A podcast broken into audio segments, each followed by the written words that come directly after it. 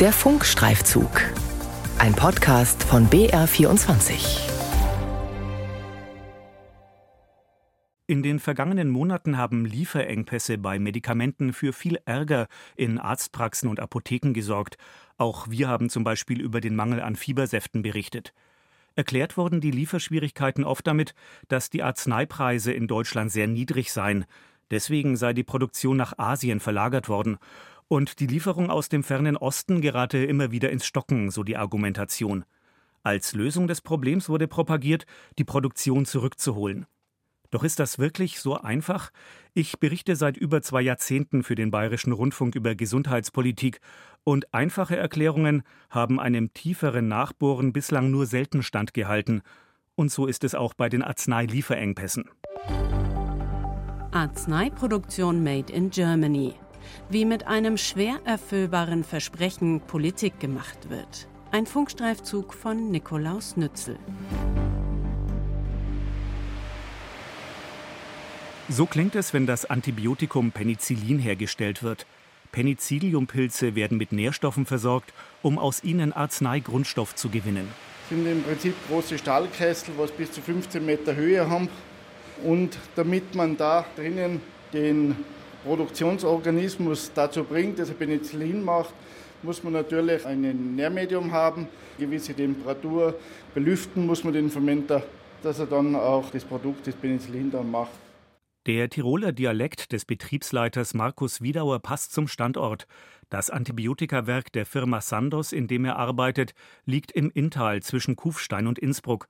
In der 5000 Einwohnergemeinde Kundl befindet sich einer der größten Produktionsstandorte für Antibiotika weltweit. Wir produzieren über 200 Millionen Packungen im Jahr, versorgen damit die Welt und unsere Kapazitäten würden theoretisch ausreichen, Gesamtwesteuropa mit Penicillin zu versorgen. Michael Kocher, der Österreich-Chef der Pharmafirma Sandoz, spricht mit Stolz über das Werk, für das er die Verantwortung trägt. Mit Verwunderung reagiert er, wenn man ihm vorliest, was die Präsidentin der Bundesvereinigung Deutscher Apothekerverbände, Gabriele Overwiening, im vergangenen Dezember im Interview mit dem Nachrichtenmagazin Der Spiegel sagte. In Deutschland, aber auch in Europa werden keine Antibiotika mehr hergestellt. Im österreichischen Kundl, also im Herzen Europas, steht aber eine riesige Antibiotikafabrik. Die Behauptung der Apothekerpräsidentin ist also schlicht falsch. Doch sie passt gut in eine Argumentation, mit der in der öffentlichen Diskussion immer wieder erklärt wird, warum es in Deutschland beträchtliche Lieferschwierigkeiten bei Arzneien gibt.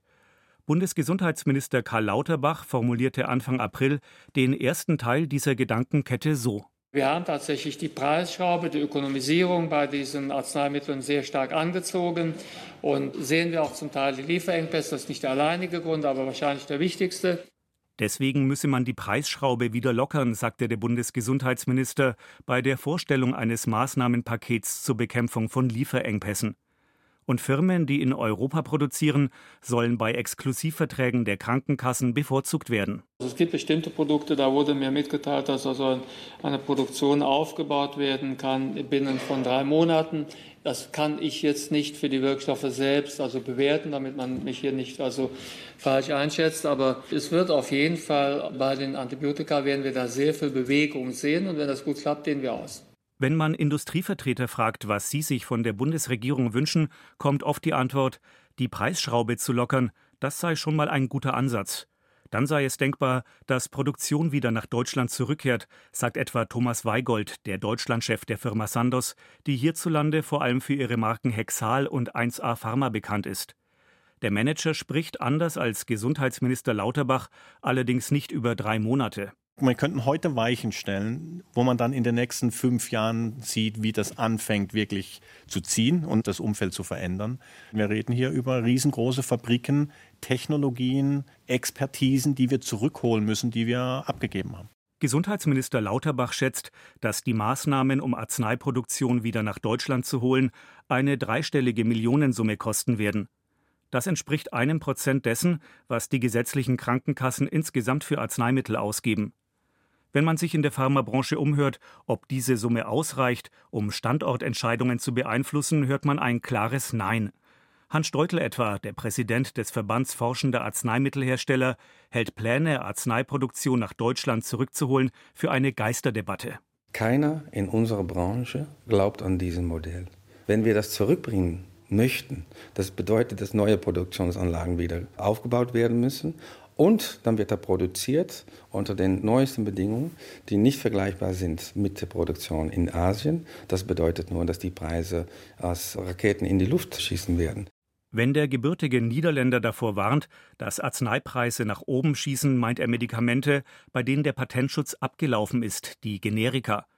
Besonders bekannt sind hier etwa ASS-Präparate, die deutlich billiger sind als das Markenpräparat Aspirin der Firma Bayer aber auch etwa Blutdrucksenker oder Krebsmittel werden von Generikafirmen deutlich billiger angeboten als die Originalpräparate. Die Hersteller patentgeschützter Arzneien, die in Steutels Verband zusammengeschlossen sind, können oft Hunderte oder gar Tausende Euro für eine Packung verlangen. An den Lieferketten zu sparen wäre für sie sehr unklug. Das bedeutet, dass wir auch ein großes Interesse daran haben, dass die Lieferketten ungestört funktionieren. Lieferschwierigkeiten sind daher bei patentgeschützten Medikamenten so gut wie unbekannt. In einem starken Preiswettbewerb, der auch zu Sparmaßnahmen bei den Lieferketten führt, stehen hingegen die Hersteller von Generika, also von Arzneien, bei denen der Patentschutz abgelaufen ist.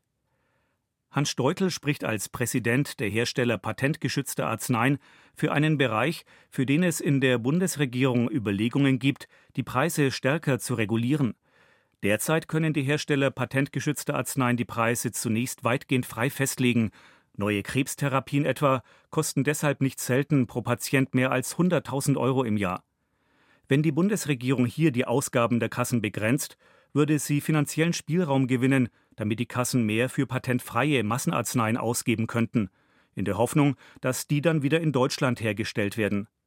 Allerdings ist Verbandspräsident Steutel sicher, dass man niemals genug Geld mobilisieren könnte, um Produktion aus Billiglohnländern zurückzuholen. Wir reden doch über Tausende von Wirkstoffen. Also was das kosten würde, das alles mal zurück äh, nach Europa holen zu wollen, ist einfach Ehre. Nicht für irre, aber doch für kompliziert hält Bayerns Gesundheitsminister Klaus Hollitschek es, Medikamentenfabriken nach Europa und Deutschland zu bringen. Das wird extrem schwierig, Produktion zurückzuholen. Nach dieser spontanen Einschätzung scheint Holleczek aber aufzufallen, dass dieser Satz nicht zu den Beteuerungen passt, die man auch von der Staatsregierung immer wieder hört. Nicht nur der SPD-Bundesgesundheitsminister Lauterbach hofft, man könne bei der Medikamentenfertigung das Rad der Globalisierung zurückdrehen, indem man den Firmen mehr Geld gibt. Das sagt nach etwas Nachdenken auch Bayerns CSU-Gesundheitsminister Holleczek. Wir müssen uns schon überlegen, wie holen wir die Produktion nach Europa, dann am besten auch nach Bayern oder nach Deutschland. Und dazu wird es auch Fördermittel brauchen. Wenn man Politiker und Industrievertreter fragt, ob sich Arzneilieferengpässe in Deutschland beseitigen lassen, indem man die Produktion aus Asien zurückholt, hört man also widersprüchliche Aussagen. Klarheit ins Wirrwarr bringen will ein Wissenschaftlerteam der Uni Würzburg. Dort läuft ein auf sechs Jahre angelegtes Forschungsprojekt. Daran beteiligt ist auch der Logistikspezialist Professor Richard Piebernick, und er kann jetzt schon feststellen, Lieferprobleme haben viele Ursachen. Mal sind Verschlusskappen für Arzneiflaschen nicht verfügbar, mal ist der Krankenstand bei Lkw-Fahrern hoch und immer wieder klemmt es beim Zusammenspiel verschiedener Produktionsstandorte, die über die ganze Welt verteilt sind. Wir haben extrem fragmentierte Lieferketten. Und man dürfe nicht naiv sein, warnt der Würzburger Forscher. So hat die französische Regierung angekündigt, dass in einer neuen Fabrik in Südfrankreich bald schon pro Jahr 10.000 Tonnen des Schmerzmittels Paracetamol gefertigt werden sollen. Doch diese Ankündigung sei nur Rhetorik, sagt Piebernick. Die Wahrheit ist, da wird nur die letzte Stufe gemacht und alles, was vorher passiert, passiert ganz woanders und das versteht schon wieder keiner mehr. Und da sind die Abhängigkeiten immer noch da. Es sei ein Irrweg, sich völlig unabhängig von internationalen Handelspartnern machen zu wollen, glaubt der Logistikexperte. Dass jedes Land für seinen eigenen Bedarf arbeitet, passe nicht in die moderne Welt. Sinnvoll sei es jedoch, sich nicht auf einen einzelnen Lieferanten zu verlassen, der etwa in China sitzt. Aber es gibt auch Möglichkeiten in Asien, aus anderen Ländern Wirkstoffe zu beziehen. In Südamerika, in Brasilien beispielsweise gibt es da Möglichkeiten. Das wurde aber bis jetzt nicht verfolgt, weil es tendenziell zu höheren Kosten geführt hätte. Zum Nulltarif werde es mehr Liefersicherheit bei Arzneien nicht geben, sagt der Logistikprofessor. Aber zusätzliches Geld sollte man seiner Ansicht nach nicht nur in zusätzliche Zahlungen an Pharmafirmen investieren.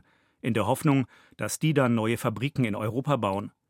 Zusätzliches Geld ist seiner Ansicht nach vor allem nötig, um mit mehr als nur einem Lieferanten Verträge zu schließen, um Vorräte anzulegen oder ein Frühwarnsystem zu etablieren. Solche Maßnahmen hat auch Bundesgesundheitsminister Karl Lauterbach angekündigt. Besonders plakativ spricht der Politiker allerdings über einen Regierungsbeschluss. Die Kassen müssen der Pharmaindustrie für Kinderfiebersäfte um die Hälfte höhere Preise zahlen. Damit wird es auf den Schlag für die Arzneimittelfirmen interessanter, Arzneimittel für Kinder in Deutschland zu liefern oder gar zu produzieren. Dass die Pharmafirmen das zusätzliche Geld nicht einfach einstecken, sondern damit ihre Produktion neu organisieren, das bleibt allerdings erst einmal eine große Hoffnung. Arzneiproduktion Made in Germany. Wie mit einem schwer erfüllbaren Versprechen Politik gemacht wird. Ein Funkstreifzug von Nikolaus Nützel.